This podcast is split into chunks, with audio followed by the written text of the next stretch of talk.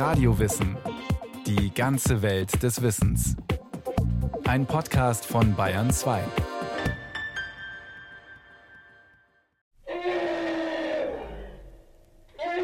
Was tun, wenn sich in offenem Gelände fünf Tonnen Lebendgewicht direkt auf einen zubewegen, dreieinhalb Meter hoch, mit flatternden Ohren und erhobenem Rüssel? Wegrennen scheint sinnlos. Also schloss Nomi Baumgartel die Augen. Beweg dich nicht, hörte sie den Tierpfleger Chris schreien. Doch in Momenten, wo Flucht und Angriff sinnlos scheinen, schaltet unser archaisches Gehirn von ganz alleine auf Stillstand. Die Fotografin ließ die Kameras auf den Boden gleiten, faltete die Hände, vertraute ihrem Schicksal und schloss die Augen. Nur ihre Sinne nahmen über das Vibrieren des Bodens wahr, dass der Koloss Timbo, der größte Elefantenbulle in Nordamerika, immer näher kam. Dann war plötzlich alles still. Sie öffnete die Augen. Timbo stand in einem gewissen Abstand zu mir und hat dann seinen Rüssel auf den Rücken gelegt und ist dann in Zeitlupe genau in dem Abstand seiner Rüssellänge voll mit seinem Rüssel in mein Gesicht und hat mich eingeatmet, also eingesogen. Und es war wirklich wie ein Staubsauger, wo ich dachte, jetzt komme ich hinten bei dem Elefanten wieder raus. Und konnte auch nichts mehr sehen, hatte nur halt dieses Schlabbern von dem Rüssel in meinem Gesicht und über den Augen. Und als dann dieser Sog nachgelassen hat und losgelassen hat, habe ich dann ja verschleimter meine Augen wieder aufgemacht und Chris ist wirklich erlöst auf mich zugekommen und sagte, You got it, he trusts you. Und äh, habe mich dann natürlich auch gefreut, dass das so ein Happy End gehabt hat. Diese unheimliche Begegnung mit einem Elefanten erlebte die Münchner Fotografin Nomi Baumgartel, als sie Aufnahmen über die tiefe Freundschaft zwischen dem alten Hollywood-Film-Elefanten und seinem Betreuer bei einem Ausflug nahe einem amerikanischen Privatzoo machte. Elefanten. Wenn Menschen Aug in Aug dem größten Landlebewesen dieses Planeten gegenüberstehen, dann ist das ein unvergessliches Ereignis, begleitet von einer gewissen Korrektur des Selbstbildes. Aus der Krönung der Schöpfung werden in diesem Moment kleine Wesen, die angesichts der Giganten demütig, vorsichtig und ehrfürchtig werden. Das geht auch dem Kölner Zoodirektor Udo Pagels nicht anders. Ich selber bin immer sehr beeindruckt, wenn ich mal in Afrika bin und dann merke, wie so eine Elefantenherde an mir vorbeizieht. Das ist schon sehr beeindruckend. Elefanten sind einfach charismatisch. Die ziehen uns eigentlich immer in ihren Bann. Sicherlich A, ob ihrer Größe, aber auch B, ihres Sozialverhaltens wegen. Und C, denke ich, wie bei allen Tieren, die ins Kindchenschema passen, und da passen nun mal kleine Elefanten unheimlich gut rein. Wir finden sie einfach schön. Diese Riesentiere, die begeistern einfach. Doch diese Begeisterung hat auch ihre Schattenseiten. Faszination und Bewunderung auf der einen Seite, Ausbeutung und gnadenlose Bejagung auf der anderen Seite. Unsere Beziehung zu den grauen Riesen steckt voller Widersprüche. Oh, der Jumbo-Jet am Flughafen oder der Jumbo-Markt gleich nebenan sprechen eine eigene symbolische Sprache. Vom Bimbo für die Kleinen oder dem Elefantenoberst Hati im Dschungelbuch ganz zu schweigen. Der Gigant wird zum grafischen Zeichen, zur Witzfigur oder zum Steiftier verniedlicht, muss in der Werbung für Dienstleistungen und Produkte Trompeten oder im Büro als Jumbo-PC mit ungebremster Schnelligkeit und Leistungskraft unsere digitalen Sehnsüchte nach Hochleistung abdecken. Kein Zweifel, wir sind schon lange auf den Elefant gekommen. Doch kennen wir ihn wirklich? Was wissen wir von seinem Leben, seinen Wesenszügen? Die beiden oder die drei Elefantenarten, die es gegenwärtig noch gibt, die lassen sich relativ leicht auch für den Laien daran unterscheiden, dass die beiden Afrikaner sehr große Ohren haben und einen buckeligen Körperbau. Der indische Elefant ist zwar insgesamt im Durchschnitt kleiner, seine Ohren sind erheblich kleiner, häufig auch mit rosa Flecken. Und dann gibt es noch den Unterschied in Rüssel, ob er einen Greiffinger hat oder zwei Greiffinger, aber das ist mehr oder minder eine Nebensächlichkeit. Zoologisch betrachtet ist es richtig, dass man sie zu zwei verschiedenen Gattungen gestellt hat, weil sie lange genug evolutionär gesehen voneinander getrennt ihre Entwicklungen durchgemacht haben. Aber biologisch, ökologisch stehen sie einander sehr, sehr nahe. Gemeinsam ist allen dreien das Eindrucksvolle der Größe. Die Elefanten sind die größten landlebenden und noch lebenden Tiere, die es gibt. Und verglichen mit den nächstgrößen, den Nashörnern oder auch den tonnenschweren Flusspferden, natürlich geradezu charmant in ihrer Lebensweise, in ihrer Intelligenz. Auch der Evolutionsbiologe Josef Reichholf gerät ins Schwärmen angesichts dieser späten Nachfahren aus der Ordnung der Rüsseltiere, die schon vor 55 Millionen Jahren mit 350 Arten die Erdteile bevölkerten, als der Homo sapiens noch lange nicht entstanden war. Vielleicht erinnern sich unsere Gene auch noch an die Mammutjagden unserer steinzeitlichen Vorfahren, jenen Urwesen, denen wir und das Klima den Gar ausmachten. Drei Gattungen sind übrig geblieben der afrikanische Elefant, der asiatische und der noch wenig erforschte Waldelefant. Vor 300 Jahren gab es noch circa 10 Millionen Elefanten, heute geschätzte 500.000. Kolosse, die eine Höhe von bis zu 4 Meter und ein Gewicht von 7 Tonnen erreichen können. Der enorme Körper steht dabei auf besonderen Füßen, ein dickes Polster aus Galertgewebe, das sich beim Auftreten in der Sohle ausbreitet, verteilt das Gewicht optimal auf dem Boden und hinterlässt fast keine Spuren. An die 60.000 Muskeln betätigen seinen Rüssel, mit dem er atmet, wittert, trompetet und greift, kämpft und schlägt, trägt, dirigiert und liebkost, sich Nahrung zuführt und zwecks Erfrischung und Sonnenschutz die Haut mit Wasser und Staub besprüht. Legendär ist sein sanftes Gemüt, sprichwörtlich sein enormes Gedächtnis. Verhaltensforscher verbürgen sich für seine hohe Intelligenz, sein geselliges Wesen, seinen Spaß am Spiel und seinen erstaunlichen Familiensinn. Doch sie stehen kurz davor, sagt Josef Reichholf, langfristig das Schicksal ihrer Vorfahren, der Mammuts, zu teilen. Je größer ein Lebewesen, geworden ist, umso mehr Raum braucht es zum Leben und in der Regel natürlich auch umso mehr Nahrung.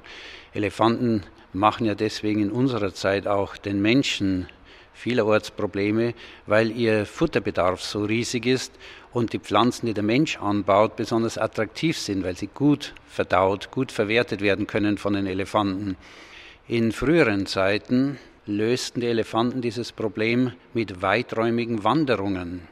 Das ist heute praktisch nicht mehr möglich. Und dadurch führt diese Einengung der Elefanten auf die ihnen noch zugebilligten Lebensräume zu schweren Zerstörungen der Vegetation.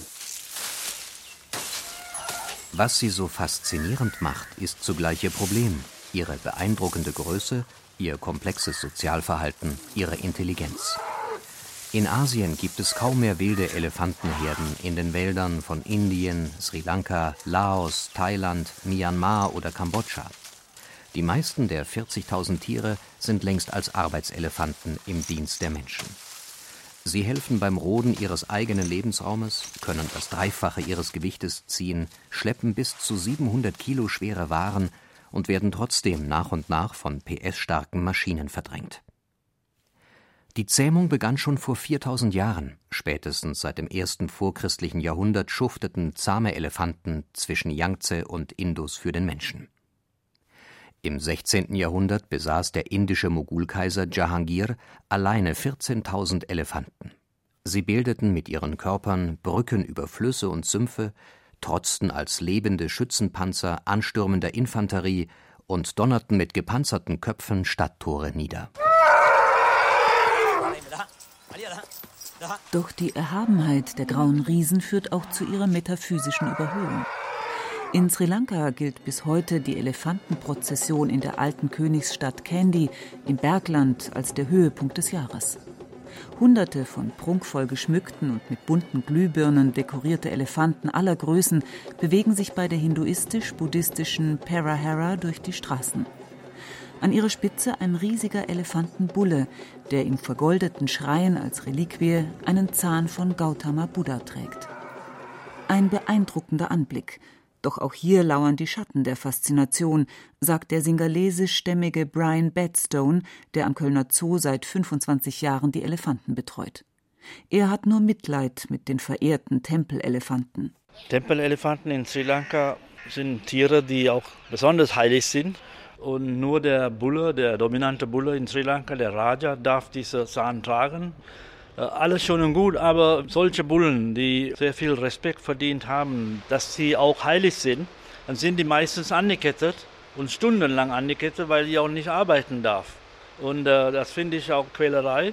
Gods in Chains, also Götter in Ketten. Und das finde ich ein sehr guter Ausdruck, weil die werden verehrt, aber doch misshandelt.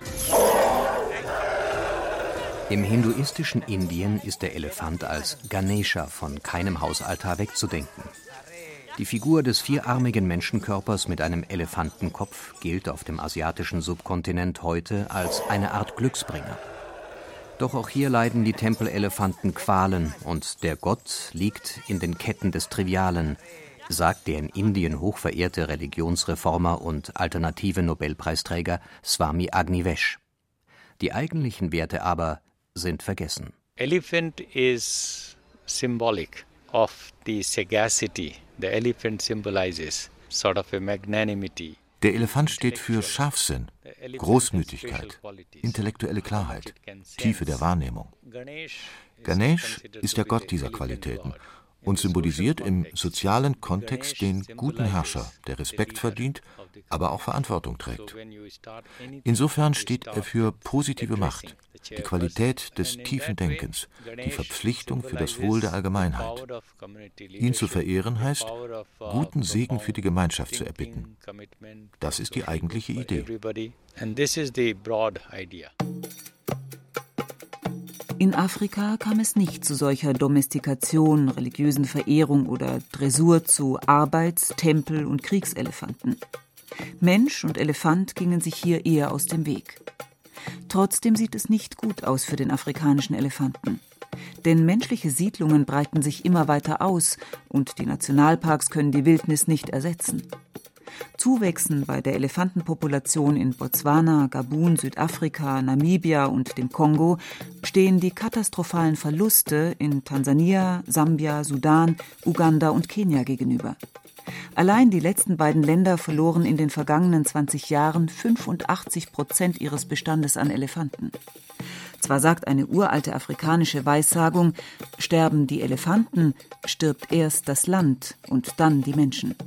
Doch die archaische Weisheit scheint vergessen. Das Verhältnis zu den sanften Riesen ist fraglos widersprüchlich, erst recht in Europa. 212 vor Christus überquert Hannibal von Osten kommend die Alpen Richtung Italien. Seitdem waren Elefanten jahrhundertelang hier fast so etwas wie Fabeltiere, Wesen, die man nur vom Hörensagen kannte. Die Berichte darüber wurden entsprechend mythologisch ausgeschmückt. Der erste Elefant in Europa war Abul Abbas, ein Geschenk des persischen Kalifen Harun ar-Raschid an Karl den Großen im 9. Jahrhundert. Erst im Zeitalter des Kolonialismus wird der Elefant zur Massenware. In der zweiten Hälfte des 19. Jahrhunderts werden ganze Herden gefangen und Tausende nach Europa und Amerika verschifft. 50-köpfige Elefantenherden werden zum Statussymbol der Zirkusse. Den Tieren werden ihrer Natur zuwiderlaufende Dressurakte abverlangt. Trainiert wird mit der Peitsche, gehalten werden sie in Ketten.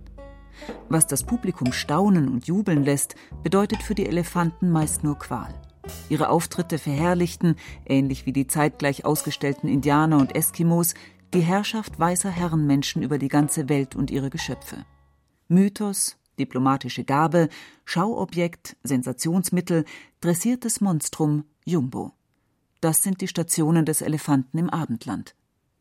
Nach Jahrhunderten der artfremden Haltung hat man in der Gegenwart endlich begonnen, die riesigen Tiere mit neuem Respekt zu behandeln und ihnen auch im Zoo eine artgerechte Haltung zu ermöglichen, sagt der Kölner Zoodirektor Udo Pagels, der dies in dem riesigen Elefantenpark der Domstadt modellhaft umgesetzt hat.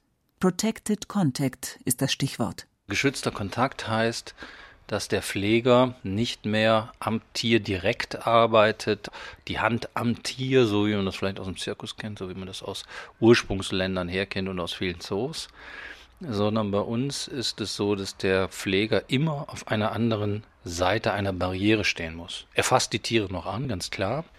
Er hat auch noch einen guten Kontakt zu ihnen, aber Zwischen ihm und dem Tier ist immer eine Gitterbarriere. Wir ketten gar nicht mehr. Also unsere Elefanten leben 22 Stunden am Tag in der sozialen Gruppe. Tags und nachts in der Herde zusammen. Die Zeiten, wo Elefanten in Zoos abends angekettet wurden, die sind vorbei. So können sich die Tiere freier bewegen und werden nicht mehr mit Peitsche, Eisenstangen und Nagelspitzen picken zum Gehorsam gezwungen. Damit sind auch die vielen schweren Unfälle deutlich zurückgegangen. Denn falsch gehalten sind Elefanten gefährlicher als Großkatzen oder Nashörner. Auf jeden in Ketten gehaltenen Elefantenbullen kam bislang, statistisch gesehen, ein getöteter oder lebensgefährlich verletzter Tierpfleger. Je restriktiver ein Tier gehalten wird, desto aggressiver verhält es sich. Auch ohne diese Kettenhaltung bleibt der Elefant gefährlich, doch kann er so viel eher jene Charakterzüge zeigen, die ihn im Volksmund zum sanften Riesen gemacht haben. Im Prinzip sind es schon sanfte Riesen. Also wenn Sie sehen, wie äh, sanftmütig sie im wahrsten Sinne äh, umgehen mit Jungtieren. Die leben also unter einer Leitkuh, diese Elefanten. Die Männer kommen nur gelegentlich mal vorbei. Da gibt es immer wie in anderen sozialen Systemen auch Rangeleien. Und die sind natürlich ob der Größe geschuldet schon natürlich deutlich heftiger. Doch trotz aller Rangeleien ist Solidarität und Mitgefühl die evolutionäre Überlebensstrategie der großen Säuger. Wird ein Tier verletzt oder krank, kümmert sich die ganze Herde um den Artgenossen, bringt Nahrung, versorgt Wunden mit Schlammpackungen, wartet geduldig auf Heilung. Familienbande halten bis über den Tod hinaus. So kehren manche der Herdentiere regelmäßig zu den Gebeinen ihrer Verwandten zurück, um die Knochen sanft zu berüsseln. In den Mutterfamilien garantieren enge individuelle Beziehungen zwischen den Elefantinnen einen geschützten Geburtsverlauf und die erfolgreiche Aufzucht der Jungen. Kaum ist ein Elefantenkind geboren, eilen die Tanten und Geschwister herbei, begrüßen und betasten es, sagt der Biologe Josef Reichholf. Das kann auch so weit führen, was ja üblicherweise bei Säugetieren kaum auftritt, dass Verwandte, Tanten oder unter Umständen gar nicht so nahe Verwandte weibliche Elefanten, die noch Milch führen, ein fremdes Junges trinken lassen, das erklärt sich am besten aus der Sozialstruktur dieser Elefantengruppen, die, und das macht man sich meist nicht so sehr bewusst, eigentlich ganz entscheidend durch die Dauerhaftigkeit geprägt ist, durch das lange Leben. 40 bis 60 Jahre sind die Regel, aber auch ein Alter von 86 Jahren wurde schon erreicht. Die enge Gruppenbindung wird auch durch ein komplexes akustisches Kommunikationssystem aufrechterhalten, das neben der ausdrucksstarken Körpersprache existiert und erst unlängst entdeckt wurde. Immer wieder berichteten Pfleger von einem eigenartigen tiefen Rumpeln im Elefantenbauch. Tatsächlich ist es ein mit Hilfe des Resonanzkörpers Bauch erzeugter Schall, der im für den Menschen fast unhörbaren Infraschallbereich zwischen 14 und 35 Hertz liegt Mit dieser gemeinsamen Sprache lässt sich erklären, warum Elefanten sich in freier Wildbahn plötzlich zu einer Herde formieren oder kollektiv vor einer Gefahr fliehen. Diese Infraschalldialoge, über die übrigens auch Wale wie der Blauwal und der Finnwal kommunizieren, funktionieren bis zu 10 Kilometer weit. Und die Tiere wissen dabei genau, mit welchem Artgenossen sie gerade Kontakt haben. Sie können so um Hilfe rufen, die Herde zusammenholen und bei Wanderungen Anweisungen geben, ihre körperliche Befindlichkeit mitteilen, einen Partner rufen, sich gegenseitig identifizieren. Und die tief rumpelnden Dialoge funktionieren anscheinend sogar in der Stadt, berichtet der Kölner Zoodirektor Udo Pagels. Wir haben ja mehrfach Elefanten hier jetzt in den Zoo geholt und hatten also LKWs unterwegs, da waren Kisten drauf, da waren Elefanten drin und wir waren natürlich mit äh, Mobiltelefon und mit Funkgeräten in Verbindung und dann wurde angerufen, also wir sind jetzt gleich da und dann wurde uns gesagt, ja, das wissen wir schon. Ja, wie? Haben wir gerade erst angerufen. Ja, das wissen wir, weil unsere Elefanten schon seit zehn Minuten in die Richtung gucken und ganz nervös sind. Also da war es so, dass die schon mitbekommen hatten, holla, da kommt ja jemand. Die hatten sich untereinander schon verständigt. Der Elefant, das immer noch weitgehend unbekannte Wesen. Denn noch immer halten sich die alten Klischees über dieses faszinierende Lebewesen. In kirchlichen Texten des Mittelalters galt der Elefant als Symbol der Keuschheit. Doch vielleicht ist er einfach klug genug, um die unsäglichen Bedingungen der Gefangenschaft in Ketten dem eigenen Nachwuchs ersparen zu wollen. Auch der sprichwörtliche Elefant im Porzellanladen als Metapher für Unbeholfenheit und Tollpatschigkeit hat nichts mit der Wirklichkeit zu tun. Im Gegenteil. Elefanten können balancieren, in schwierigen Lagen das Gleichgewicht bewahren und verletzen auch in Kampfsituationen ihre Jungtiere nicht, die unter den massiven Körpern Schutz suchen. Am hartnäckigsten aber hält sich das Klischee vom Dickhäuter, sagt Udo Pagels. Der Dickhäuter ist ein Dünnhäuter. Das ist wirklich so. Die haben also nicht so eine äh, dicke Haut, wie man allgemein durch diesen Begriff Dickhäuter meinen könnte. Sie haben eine relativ empfindliche Haut, für die sie sehr viel tun. Sie baden regelmäßig. Elefanten bewerfen sich nach dem Baden in der Regel mit Sand oder allem Möglichen, was sie finden können, ob das Schlamm ist, Heu und Stroh. Und bei solchen Elefanten, die gerade im Rückenbereich viele Haare haben, bleibt natürlich entsprechend viel liegen. Das dient eben als Schutz gegen Zecken und anderes Getier, was denen da zu schaffen machen könnte. Was die großen und klugen Tiere aber an den Rand der Ausrottung gebracht hat, ist die Gier, die der Mensch dem Elfenbein entgegenbringt. Die gewaltigen Stoßzähne erzielen bis heute Höchstpreise und verleiten, gerade in den unterentwickelten Ländern Afrikas, Menschen in sozialer Not zum Wildern.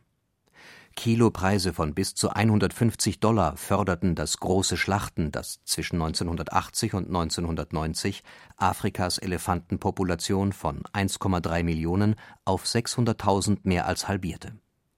Jahrelange Handelsverbote für das weiße Gold führten zur Erholung der Bestände, doch das Moratorium ist in Gefahr. Das Überleben der grauen Riesen ist langfristig nicht gesichert. Im Gegenteil. Schuld daran ist auch das, was man international den Human-Elephant-Konflikt nennt, der Kampf zweier Gattungen um Reviere und Nahrung. Nicht nur Afrikas, auch Asiens Bevölkerung hat sich in wenigen Jahrzehnten mehr als verdreifacht. Menschliche Siedlungsgebiete und damit einhergehend die Landwirtschaft dehnen sich immer mehr aus und verkleinern den enormen Flächenbedarf hungriger Elefantenherden. Auf traditionelle Elefantenwege hat man heute nicht selten Plantagen gepflanzt. Dann wird der sanfte Riese zornig. Gewaltsame Zusammenstöße mit Toten auf beiden Seiten sind seitdem in Sri Lanka und Indien ebenso wie in Kenia und Tansania an der Tagesordnung. Und trotz seiner Größe und Intelligenz zieht das größte Landlebewesen dabei regelmäßig den kürzeren. Noch ist also nicht auszuschließen, dass wir die Elefanten, nachdem wir nun endlich damit begonnen haben, sie zu verstehen, in freier Natur endgültig verlieren könnten.